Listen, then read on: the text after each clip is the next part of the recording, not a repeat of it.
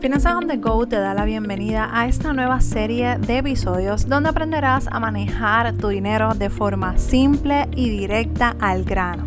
Mi nombre es Meralis Morales y soy coach de finanzas personales certificada y estaré dirigiéndote en este camino hacia tu éxito financiero comencemos. Muchas gracias por estar nuevamente aquí conmigo, haberle dado play a este episodio. Para mí es un placer tenerte al otro lado y contar con tu apoyo. Y en el día de hoy, en el episodio de hoy, quiero que hablemos de mis finanzas personales luego de experimentar el COVID. Y la realidad es que... Eh, en mi casa sí tocó el COVID, por más que si me sigues en las redes, eh, yo fui de las que se puso medio paranoica y, y estaba súper mega cuidadosa, yo estaba súper encerrada en mi casa, pero como quiera tocó la puerta. Te cuento un poco para que puedas conocer cómo nos enteramos y si quieres algún detalle adicional, te invito a que me escribas a dudas arroba finanzas on the go en confianza. Bueno, el día antes de Acción de Gracias, José, mi esposo, como todos los días, me llama, me dice, mira, voy por ahí, ya eh, salí del trabajo y casi siempre pues nos quedamos hablando un rato. Y esa noche fue algo bastante diferente, ya él venía de haber salido de, de su trabajo y le pregunté pues cómo estaba, cómo le había, ido en su, a su, en su trabajo y su respuesta fue siento un poco de ardor en la garganta.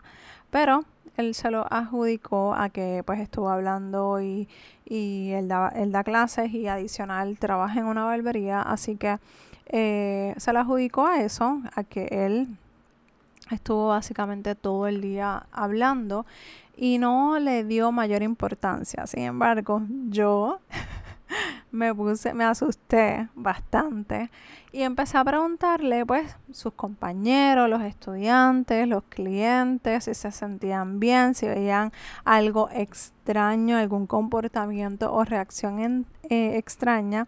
Y él me dijo que sí, que todo estaba normal. Sin embargo, me dijo que algunos compañeros de la barbería se sentían pues sin sabor y otros se sentían lastimados de la espalda, entre comillas y que uno específicamente se había tenido que ir al, del trabajo porque no estaba bien. Y ya tú sabes que en este momento para mí fue activación de todas las alarmas en mi mente. Yo eh, me puse súper para, para, paranoica, eh, muy nerviosa y le dije, ¿sabes qué? Me preocupa porque no sabemos cómo está la situación con tus compañeros o con otras personas. Eh, la realidad es que esos síntomas parecen ser del COVID y yo pienso que deberían de dormir en la sala. Eh, su respuesta, pues nada, me dijo, mira, yo me siento súper bien, solamente siento que me pica un poco la garganta. Tengo un poco de carraspera, pero nada, nada grave. Pero, pero nada, este, si eso te deja tranquila, no hay problema. Así que ella fue a la sala a dormir porque como saben nosotros tenemos un bebé de 7 meses y un niño de 12 años así que eh, casi siempre el nene grande se acuesta con nosotros en la cama en lo que coge el sueño como decimos y pero el bebé está durmiendo toda la noche con nosotros en el cuarto así que imagínense mi gran preocupación. La cosa es que él estuvo de acuerdo, salió esa noche a la sala a dormir, el día de acción de gracias también salió a dormir, eh, hasta que finalmente llegó el viernes. El viernes pudo ir al médico, se chequeó, se hizo la prueba. Y cuando él me llamó, yo te puedo decir que eh, siento como si fuera ahora. Cuando él me dijo, soy positivo a COVID. O sea, básicamente te puedo decir que mi vida se paralizó en ese instante. La realidad es que eh, uno se deja llevar por todas las cosas que están pasando en otras, en otras partes del mundo, en otros casos de, de experiencias de otras personas que han perdido sus familiares, pues ya tú te imaginarás lo horrible que yo me sentía emocionalmente, mentalmente, o sea, no te imaginas cómo fue. E, ese día, honestamente, yo no dormí. Yo me quedaba dormida y me levantaba y así estuve toda la noche pensando en 20 mil cosas, en 20 mil situaciones. Ya tú te imaginarás la mega película que yo me hice en la mente.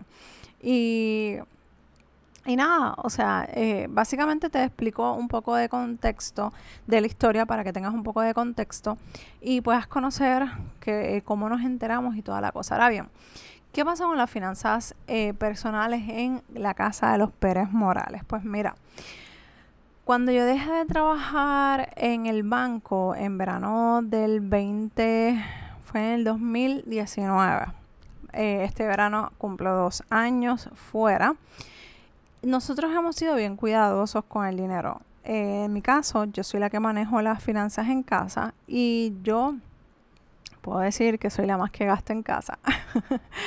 Pero eh, desde un tiempo para acá eh, puedo, decirte que soy bien consciente con mi comportamiento financiero. Desde que decidí cambiar mi estilo de vida financiero, fueron en todos los ámbitos de mi vida. Eh, soy bien consciente de la forma en que yo utilizo mi dinero y mucho más eh, con los ahorros y cuando estamos en situaciones así eh, que no sabemos qué puede pasar, pues más todavía.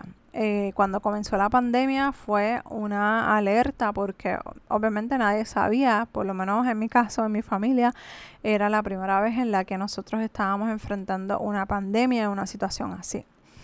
Así que nosotros siempre fuimos eh, estrictos, siempre fuimos eh, bastante conscientes con nuestro presupuesto. Pero ahora en esta situación, obviamente yo estaba al frente de todo, básicamente mi esposo estaba completamente aislado, no, no podía hacer absolutamente nada. Y yo me encargué eh, de, de todo, o sea, de todo en la casa, incluyendo las finanzas, incluyendo todo, todo, todo. Y cuando yo estaba eh, que bajaba revoluciones, no te, no niego que me entró mucho miedo, eh, mucho, eh, mucha inseguridad, porque yo decía, o sea, los pensamientos que vienen a nuestra mente en estos momentos de enfermedad es lamentablemente se piensa lo peor porque tantas noticias que hemos escuchado. Y yo decía en mi mente, Dios mío, ¿qué, puede, ¿qué pasaría si pasa lo que no queremos que pase? Si esto se empeora, ¿qué va a pasar con los nenes? ¿Qué va a pasar con mis finanzas? Así que todas esas cosas vienen a la mente. Yo no estaba trabajando en ese momento, no podía trabajar. Honestamente, mi, mi mente no estaba para sentarme a dar un taller, ni un curso, ni nada por el estilo, ni mucho menos una consultoría. Así que dejé todo en hold y me dediqué al 100% a mi familia. Y, yo estaba, esos primeros días estaba sumamente preocupada entre las cosas que, pensaba de la enfermedad, o sea, del virus, más todas las cosas que teníamos que vivir en como familia, que yo estaba al 100% al frente de mi familia, de no saber si estaba eh, contagiada yo o alguno de los nenes, pues ya tú sabes que uno piensa como que tantas cosas y piensa lo peor. Honestamente te puedo decir que gracias a Dios no nos faltó absolutamente nada. Eh, nosotros fuimos bien sabios y bien conscientes de llevar un eh, fondo de emergencia hasta lo máximo que nosotros habíamos podido alcanzar, habíamos podido hacer. Eh, y, y, un fondo de emergencia no es como que es un fondo sin fin. la realidad es que es un fondo para utilizarse que tiene un un fin y hay que renovar nuevamente ese fondo. Así que eh, nosotros lo utilizamos, gracias a Dios pudimos eh, salir adelante. También Dios envió amigas eh, y a mi familia a, ayudarnos. nos compraron alimentos, nos llevaron muchas medicinas naturales. De verdad que fueron, eh, fueron cosas que yo vi la mano de Dios en medio de este proceso y sobre todas las cosas el, el, el, que no nos faltara nada, ese suplir de parte de Dios eh, fue, fue esencial. Eh, esas tres semanas que José estuvo convaleciendo en casa, te puedo ser bien sincera, nosotros estuvimos 100% con cero ingresos. O sea, no entró absolutamente nada, nada de ingresos a la casa.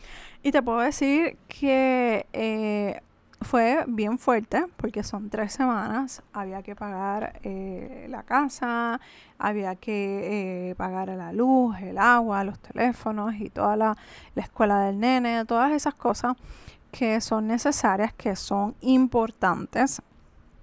Imagínate que no hubiésemos tenido un fondo de emergencia. Entonces, eh, por eso eso es bien importante, por eso yo te, yo te cuento que eh, toda esta historia, para que tú te reflejes en mi historia, quizás tú no pasaste por ninguna situación con el COVID, eh, quizás tú seguiste trabajando a pesar de la situación de la pandemia, o quizás tú también tuviste alguna situación y te quedaste sin trabajo. sea cual sea tu escenario, yo siempre te voy a invitar a que saques una cantidad eh, para tu fondo de emergencia. El fondo de emergencia sí te va a sacar de aprieto, sí te va a dar paz mental en momento en el que tú menos te lo esperas. O sea, yo haber tenido ese fondo de emergencia básicamente a mí me dio eh, una paz mental de no tener que preocuparme por, por o sea, no añadirle a, mi situación una preocupación más. Eh, cuando él se enferma, él está al 100% aislado. Eh, nosotros no presentamos síntomas. Sí, yo me sentía media rara, pero eh, no sé si era por la misma ansiedad que yo tenía y que estaba viviendo y todas estas emociones y todo esto, que era como que yo no me puedo dejar caer porque quién va a atender a los nenes, quién va a atender a, José. Así que, sea o sea, yo no sé a, ciencia cierta si a mí me dio, eh, pero sí te puedo decir que como cuidadora eh, y como mamá, eh, el tener ese fondo de emergencia fue clave, importante para que yo estuviera tranquila y enfocarme en lo que verdaderamente necesitaba mi energía. Y yo siempre, siempre te voy a decir que sea cual sea, sea tu, o sea, un problema de que te quedaste sin trabajo, de que una pandemia, de una enfermedad, eh, de lo que sea, siempre yo te voy a decir, haz tu fondo de emergencia. Nes, todos los hogares en Puerto Rico y en Latinoamérica y en Estados Unidos y donde quiera que me estés escuchando, necesitas hacer un fondo de emergencia. Entonces, ¿cómo construyo un fondo de emergencia? Planificarlo es súper mega sencillo, nada de complicaciones. El problema realmente, y te soy honesta, es la práctica, es poner en práctica ese plan que vas a empezar a hacer desde hoy, que espero que sea así. Lo único que debes hacer es conocer qué cantidad necesitas si se presenta una situación como la que te estoy contando. Ahora, quiero que estés eh, clara y claro que esto no es algo que tú vas a hacer de un día a otro el fondo de emergencia se va construyendo a medida que pasa el tiempo, porque tú te necesitas eh, hacer esos eh, eh, los cálculos de cuáles son los pagos que tienes que hacer, cuáles son tus deudas, cuáles son tus gastos diarios que tienes que cubrir. Y una vez tú hagas todas estas cosas, hagas todo este ejercicio, si por ejemplo te sale 3 mil dólares mensuales y tú quieres que ahorrar de 3 a 6 meses en un fondo de emergencia, jamás y nunca te voy a decir hazlo de un día a otro, hazlo de una semana a otra o un mes a otro. Realmente es, una, es una partida que tú tienes que ir ongoing, o sea, tú tienes que ir eh, en la marcha ahorrando ese dinero. Va a sonar demasiado dinero y me vas a decir, pero me son 9 mil dólares, son 12 mil dólares, son 20 mil dólares. Puede ser pero tú no lo vas a ahorrar de un día a otro, no te vas a ir a pegar en la loto para, para ahorrar ese dinero, no, vas a ir poco a poco, poco a poco, pero constantemente entrando lo más que tú puedas. Trata de maximizar eh, ese fondo de emergencia, si lo puedes llevar un año, te voy a contar rápido una anécdota porque tampoco me quiero extender en este episodio porque sé que en el anterior me extendí. Pero yo tuve una amiga que se quedó sin trabajo por un año. Estuvo buscando, tocando puertas, buscando, tocando puertas y no aparecía nada. Y ella se pudo eh, confiar y como quien dice, como decimos aquí, echar para atrás para buscar ese trabajo con calma gracias a que fue eh, creando su fondo de emergencia. Fue poco a poco, o sea, no fue, al, no fue al primer trabajo o no tomó el primer trabajo que apareció porque no tenía la necesidad urgente de arrancar a buscar un trabajo, ya tenía sus ahorros, así que fue poco a poco buscando eh, el trabajo que ella quería. Por eso es bien importante crear ese fondo de emergencia, porque tú no sabes cuándo va a llegar un accidente, el desempleo, la enfermedad a tu casa. Aunque suene demasiado dinero, ve poco a poco, empieza de 10 en 10, de 20 en 20, pero lo importante es que vayas poco a poco creando ese fondo de emergencia. ¿Y con qué quiero dejarte en este episodio? Número uno, sé consciente que la emergencia te puede llegar en cualquier momento y afectar directamente tus finanzas. Y si no estás preparada, no estás preparado, no, la, no quiero que la pases mal. Quiero que estés tranquila enfocando tus energías, tu atención en la situación que se está presentando en tu vida. Así que necesitas crear un fondo de emergencia por tu bien, y por tu paz mental sobre todas las cosas. Número dos, haz los cálculos, como te mencioné. Haz cálculos para saber cuánto dinero tú vas a necesitar para ir creando tu fondo de emergencia. La realidad es que si no sabes cuánto dinero necesitas, cualquier cantidad es perfecta y realmente puede ser que te estés quedando corta o eh, con una cantidad menos de lo que tú imaginas, puedes resolver, puedes estar seis meses pero tienes que hacer esos cálculos. Y número tres, comienza a prepararte y preparar tus ahorros para que estés ready para lo que venga, que no te tome desprevenida o desprevenido.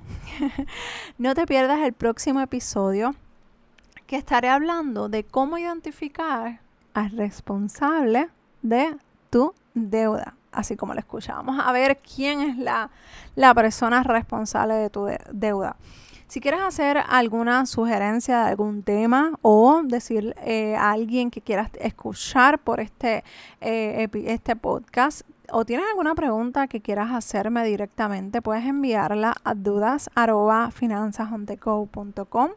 Recuerda que si te gustó este episodio, compartirlo con las personas que más tú aprecias, que necesiten ayuda con sus finanzas personales. Si los compartes en tus redes, por favor, taguéame. Hay veces que el Instagram no me deja ver las historias a menos que me hagan el tag. Así que es bien importante que me dejes ver que estás escuchando ese episodio. También pasa por la sección de reseñas en iTunes y déjame tu valoración para que más personas puedan saber y conocer que este podcast existe. No te olvides pasar por las notas del programa para que puedas acceder a recursos gratuitos o ir a finanzasonthego.com. Allí también puedes conseguir toda esta información de forma gratuita y directa a tu correo electrónico. Muchas gracias por tu apoyo. Gracias por permitirme apoyarte en tu proceso de mejoramiento financiero. Nos escuchamos en el próximo episodio de Finanzas on the Go. Bye.